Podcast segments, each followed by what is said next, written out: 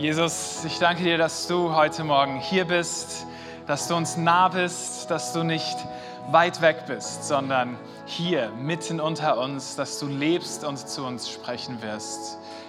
Amen. Amen. So, guten Morgen, herzlich willkommen. Schön, dass du da bist. Schön, dass du eingeschaltet hast und so mit dabei bist. Wir feiern als Kirche dieses Jahr unser 50-jähriges Jubiläum. Und in diesem Jahr haben wir uns gesagt, ganz besonders, eigentlich immer, aber ganz besonders wollen wir uns auf Jesus ausrichten.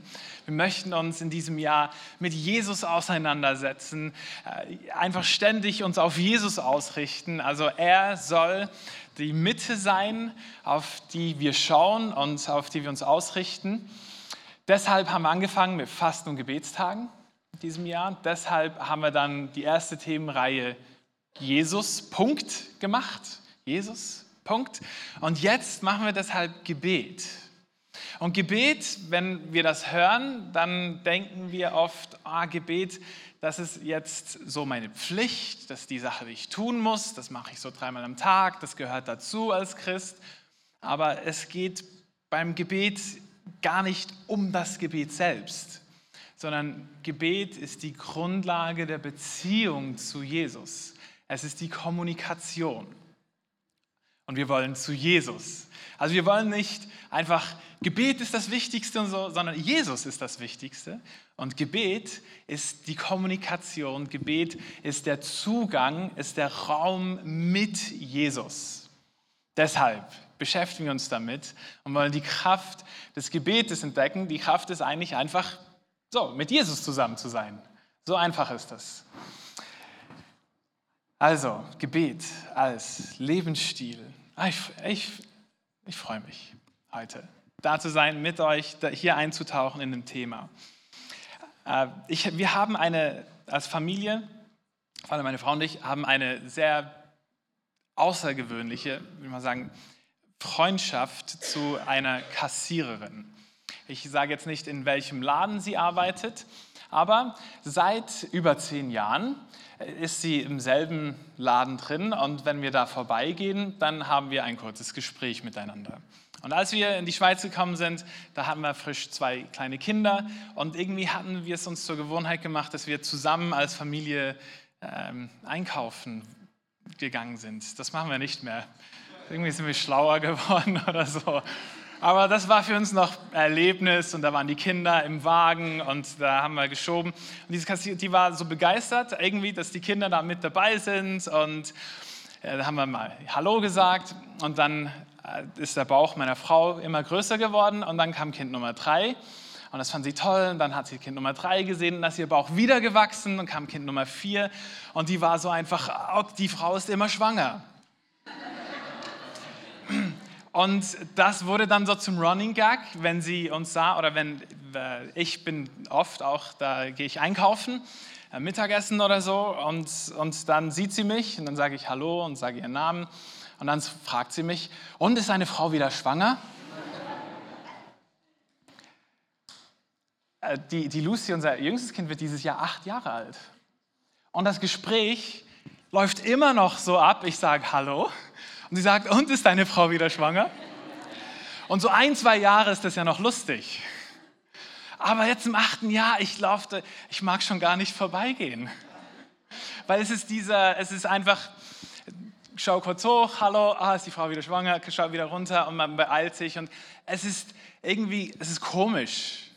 Es ist wirklich komisch geworden, nach so vielen Jahren einfach immer nur denselben Austausch zu haben. Was am Anfang cool war und witzig und so, ist irgendwie so äh, schräg. Nein, äh, sie ist acht Jahre alt jetzt dann. Also, äh, und wir haben Schluss gemacht. So, also, also nicht also einfach mit Kindern machen, aber Schluss gemacht. So. Und genau so kann es sich eben auch mit, mit dem Gebet verhalten, dass wir irgendwo äh, Gebet entdecken, also das Gespräch mit Gott, die Kommunikation und etwas toll ist und etwas gut ist, aber wenn es einfach immer nur dasselbe ist, dann geschieht so eine Art Entfremdung.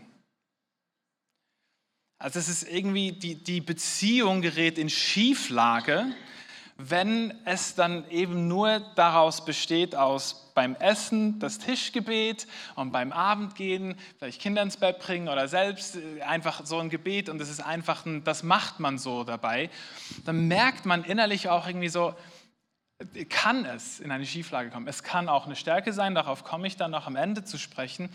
Aber beim Gebet, wenn, wenn wir das Gefühl haben, Gebet ist eine Pflicht, und Gebet ist etwas, wo ich einen Haken drunter setzen kann. Ich habe es erfüllt.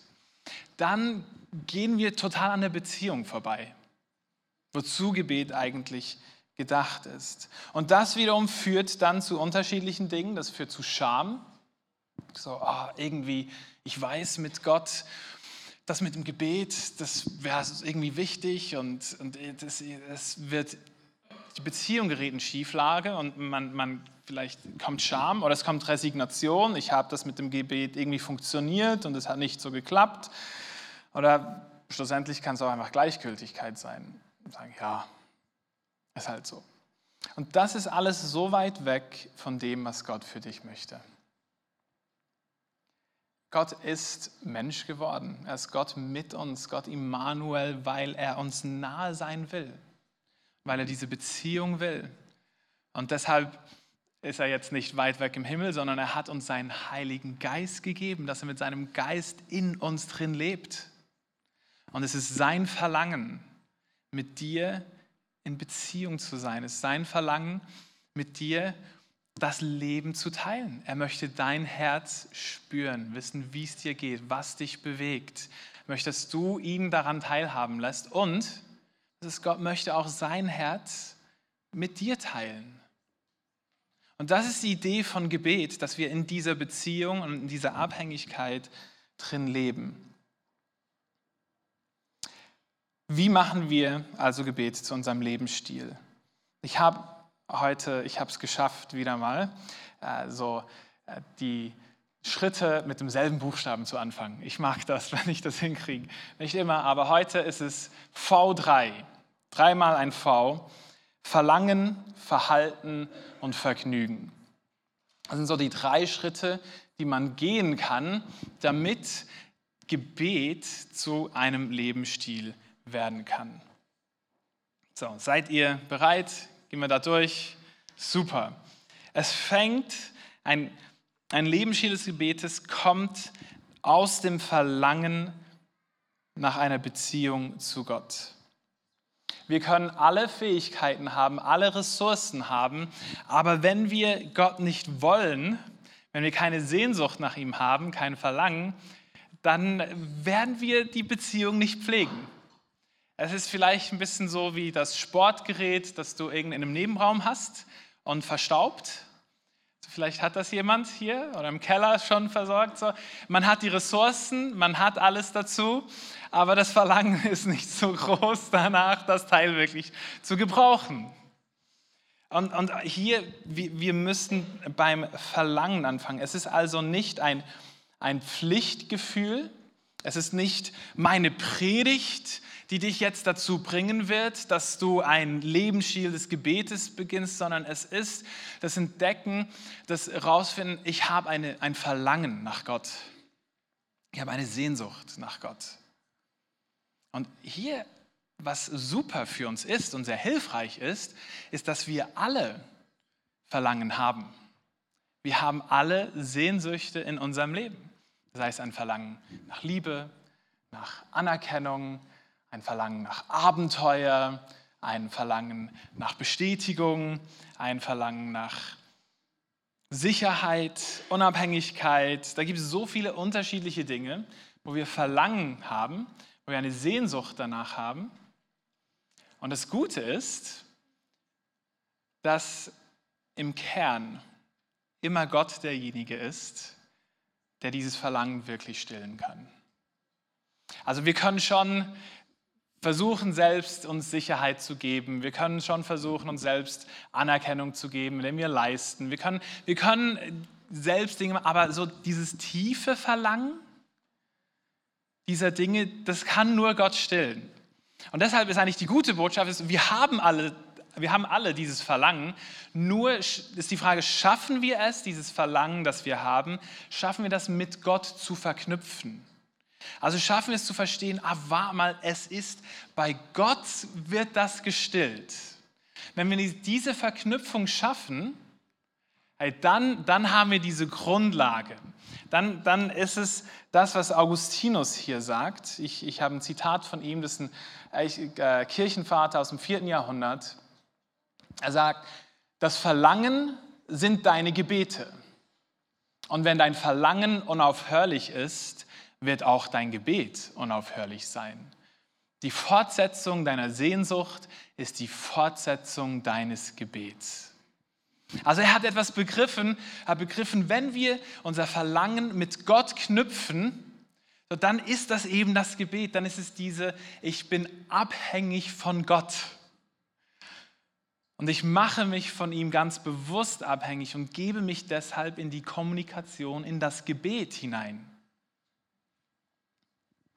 In der Bibel finden wir ganz viele unterschiedliche Ausdrücke von diesem Verlangen nach Gott das dann zu einem Lebensstil des Gebetes führt. Psalm 63, da lesen wir, Gott, du bist mein Gott. Frühmorgens suche ich dich. Seht ihr die Ausrufezeichen hier? Da ist Verlangen, da ist Sehnsucht. Nach dir dürstet meine Seele, nach dir sehnt sich mein ganzes Wesen wie dürrendes, lechzendes Land ohne Wasser sind starke Worte hier. Hier ist eine Sehnsucht da. Ich, wir, wir haben wirklich die Herausforderung, dass wir in unserem Lebenstempo, in dem wir unterwegs sind, dass wir uns selbst nicht mehr so gut spüren. Dann komm, ich komme nach, nach einem wilden Tag nach Hause, nach vielen Gesprächen, vielen Entscheidungen, viel Überlegen und, und bin zu Hause und dann geht es gerade weiter in der Familie. Und, und wo, wo ist dieser Moment, wo man abgreift, was geht hier drin eigentlich vor? Und dann verknüpfen wir zum Teil eben unsere Verlangen mit, mit etwas Falschem.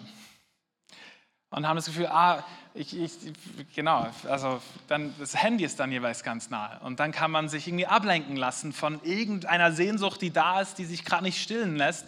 Also lenkt man sich irgendwo ab. Und, und hier sind wir herausgefordert, dass wir uns selbst ernst nehmen. Dass wir Acht geben auf uns und schauen, was ist da in mir eigentlich drin?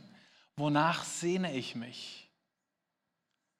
Was ist das, was mir wirklich das geben kann, wonach ich verlange? Psalm 84. Meine Seele sehnt sich, ja verzehrt sich nach den Vorhöfen des Herrn, da wo die Gegenwart Gottes ist.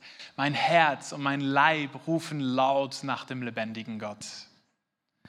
Hier diese, diese Psalmisten, die, die, die verstehen, es beginnt bei dem Verlangen. Und wenn ich mein Verlangen und meine tiefsten Sehnsüchte, wenn ich das verknüpfen kann, verbinden kann und verstehe, Gott ist derjenige, der mir darin begegnet, dann haben wir plötzlich eine innere Kraft, eine psychologisch gesagt intrinsische Motivation, wo nicht ein Druck von außen kommt, nicht eine Erwartung, betest du genug? Deine drei Zeiten am Tag, hast du die erfüllt? Machst du das? Es ist nicht ein Druck von außen, das kann uns schon, das, also Druck von außen kann unser Verhalten schon verändern, aber es trifft nicht den Kern, worum es eigentlich geht.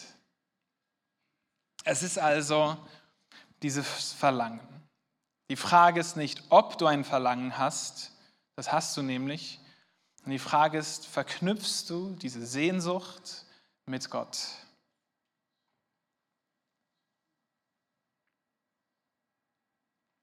Das zweite ist das Verhalten. Zuerst das Verlangen und dann das Verhalten. Aufgrund des Verlangens können wir und müssen wir dann eine Entscheidung treffen, unser Verhalten dementsprechend anzupassen, unser Verhalten zu verändern. Und hier ähm, ich, ich, es gibt so einen Satz, den mag ich echt. Der heißt, machen ist wie wollen, nur krasser. Also viele, die wollen irgendwas ändern, aber macht man das dann auch? Und das ist deshalb der zweite Punkt. Es ist, und ich weiß, der Begriff, den mögen einige nicht, aber es geht hier um Disziplin. Und jetzt sagst du vielleicht, aber ich bin, ich bin so überhaupt nicht der disziplinierte Typ und kann Gott überhaupt mit mir, wenn ich nicht der disziplinierte Typ bin? Ich glaube, eigentlich grundsätzlich sind wir alle nicht disziplinierte Typen, ähm, sondern wir, wenn das Verlangen da ist und wir eine Entscheidung treffen, dann, dann kann man Disziplin, dann kann man eine Gewohnheit, dann kann man ein Verhalten, kann man lernen. Das ist sehr gut möglich.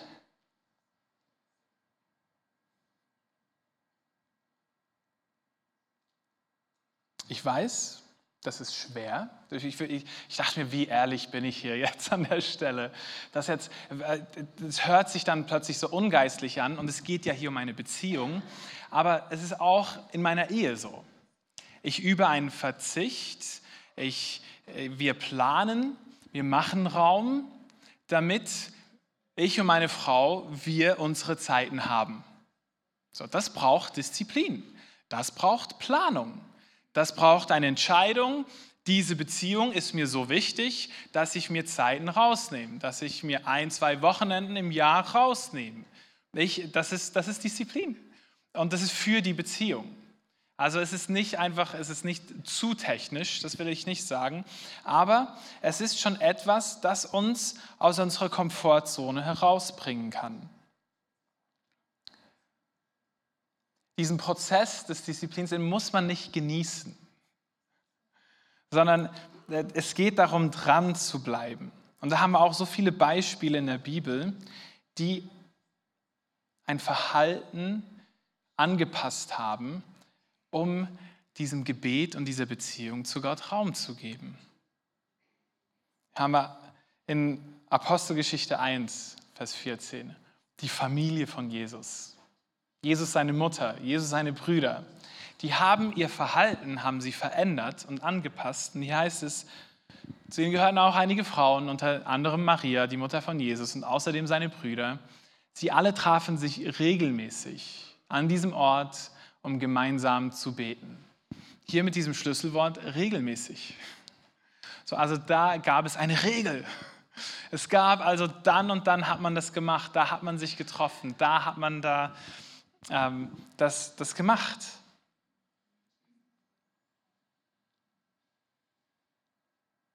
Oder Daniel, ein Beispiel aus dem Alten Testament. Daniel 6, Vers 11 heißt es, als Daniel erfuhr, dass, ein, dass das Dekret unterschrieben war, ging er in sein Haus. Das Fenster in seinem oberen Zimmer war in Richtung Jerusalem geöffnet. Dort fiel er auf seine Knie nieder, betete dreimal am Tag und lobte seinen Gott, wie er es schon immer getan hatte. Es war seine Gewohnheit, das zu tun.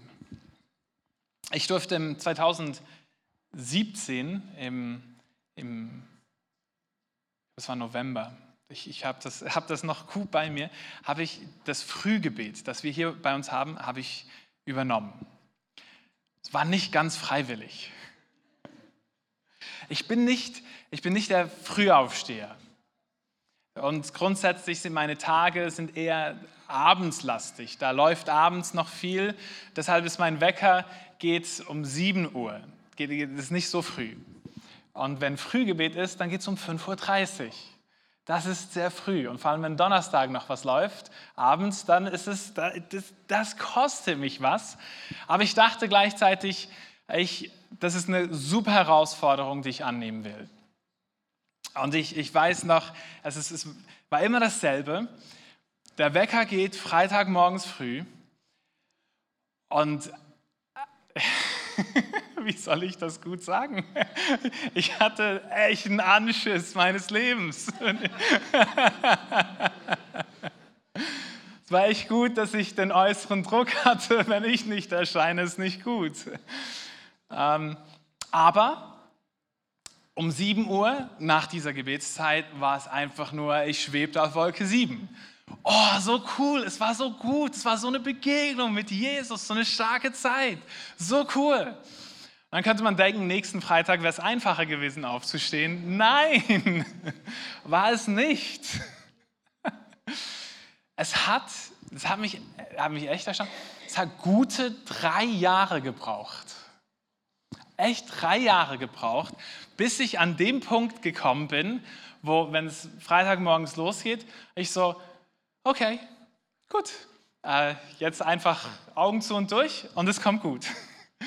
Und, und an dem Punkt, wo wenn, wenn ich nicht gehen kann, dass ich es vermisse, dass ich wirklich vermisse dass ich das Gefühl habe, ah, ich, also das will ich wirklich machen. Also hier hat sich ein Verhalten, das eine Weile lang so vermischt war mit Disziplin, aber auch natürlich, dass sich das lohnt, hat sich plötzlich in ein Vergnügen verwandelt. Und das ist unser dritter Punkt, ist das Vergnügen. Und hier liegt das Geheimnis. Der Mensch liebt Gewohnheiten. Wir sind Gewohnheitstiere. Wenn wir es also schaffen, so unser Verhalten aufgrund des Verlangens anzupassen und es zu einer Gewohnheit zu machen, dann ist es so schön und natürlich und das Vergnügen und es ist einfach. Zumindest einfacher. Ich muss trotzdem Wecker stellen, muss trotzdem aufstehen, so. Aber es ist so, es gehört so zu diesem Lebensrhythmus dazu.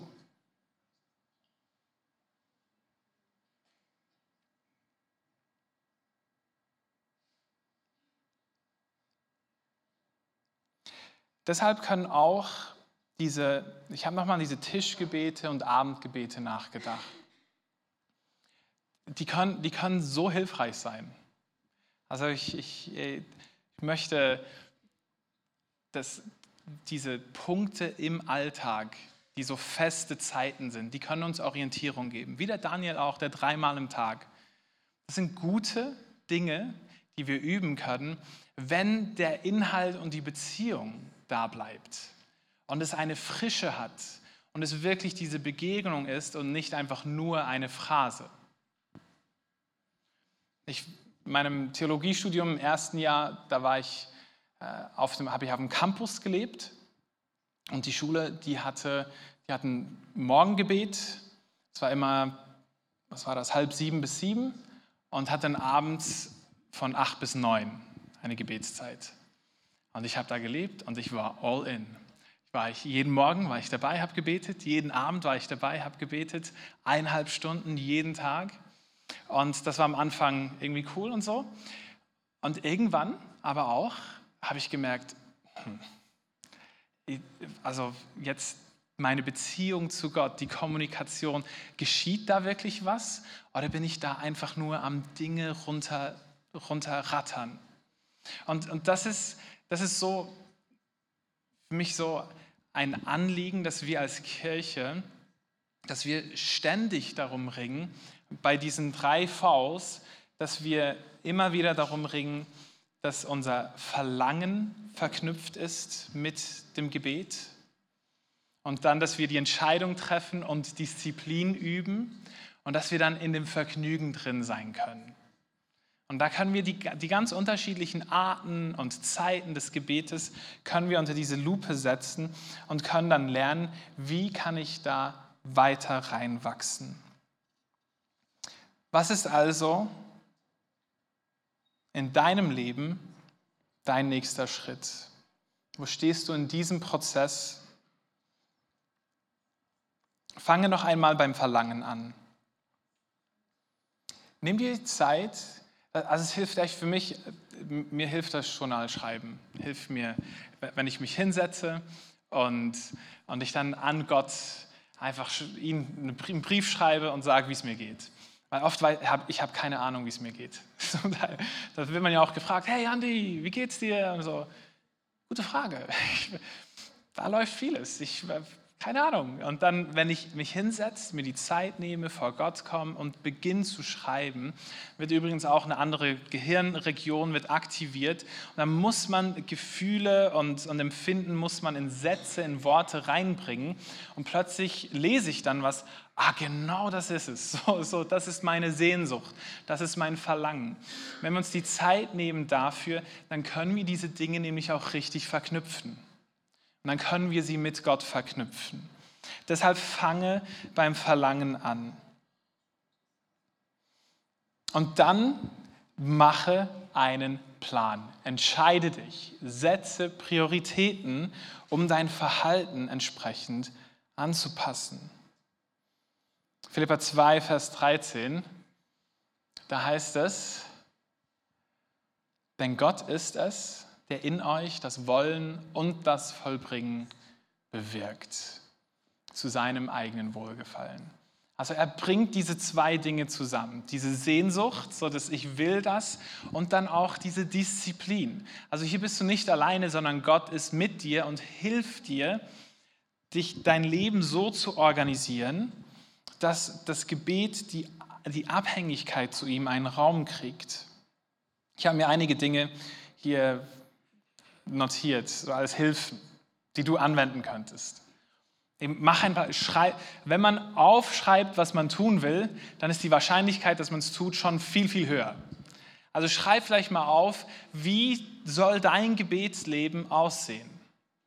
Und mach nicht einen riesigen Plan für, wie er in 20 Jahren aussehen sollte, sondern jetzt einfach einen kleinen Schritt wie, wie sich dein Gebetsleben entwickeln kann, wie sich deine Beziehung zu Gott vertiefen kann, indem du etwas in diesem Gebetsverhalten anpasst.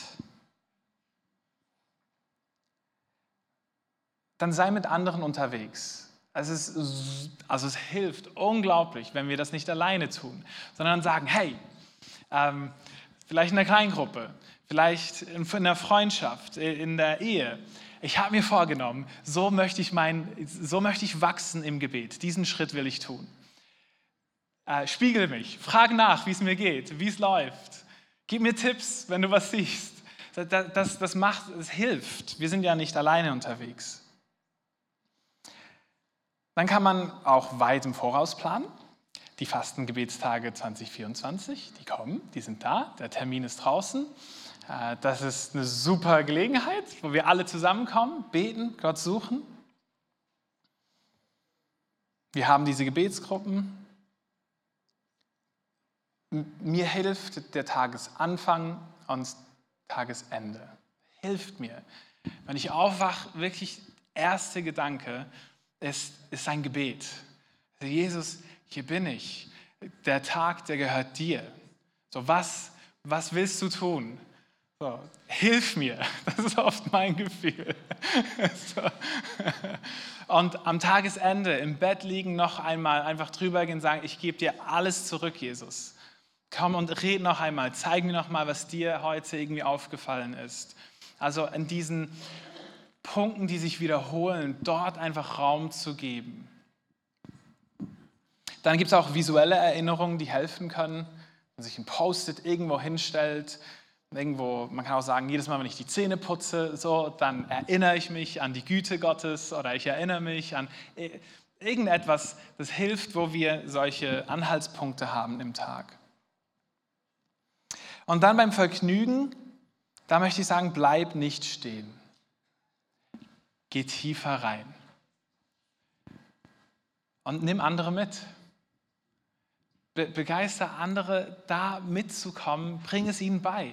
Wenn du Kinder hast, hey bitte, nimm deine Kinder mit. Zeig ihnen, wie das geht, welches Vergnügen das auch ist.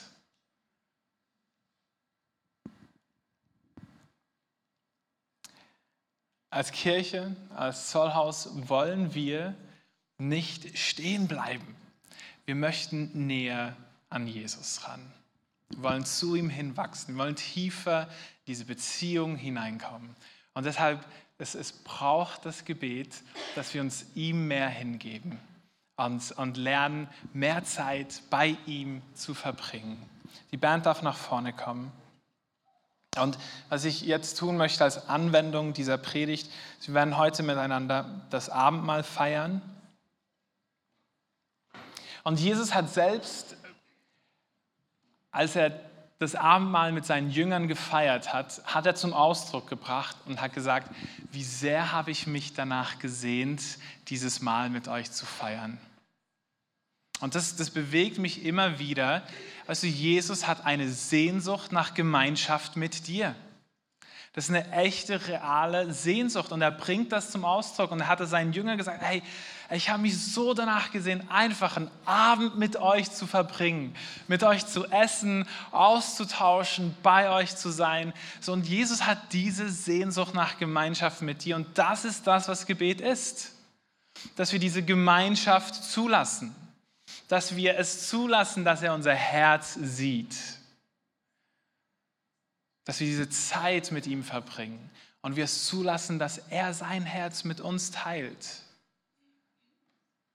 Und das ist für mich der Schwerpunkt jetzt diesem Abendmahl, wenn wir das feiern, dann, dann nimm das mal so als ein Statement, dass Jesus sagt, ich möchte Gemeinschaft mit dir. Darum geht's. Ich habe mich, ich habe alles hingegeben. Ich habe mein Leben gegeben, ich habe mein Blut vergossen, damit wir diese Gemeinschaft haben können. Und indem du das nimmst, indem du das Brot isst und den Saft trinkst, sagst du Ja zu dieser Gemeinschaft. Und du sagst auch Ja zu der, zu der Hingabe, die dazugehört.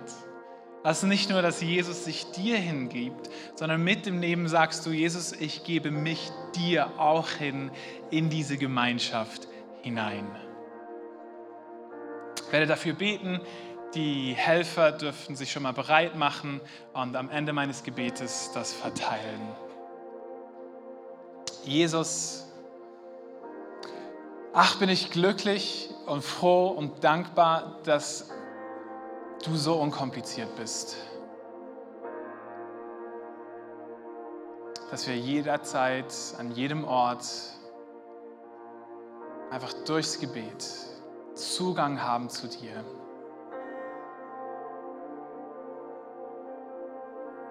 Bete, dass wir heute Morgen als Kirche, dass wir etwas von dem abgreifen miteinander, wie sehr du Sehnsucht hast nach uns und wie sehr du Leben hast für uns in deiner Gegenwart.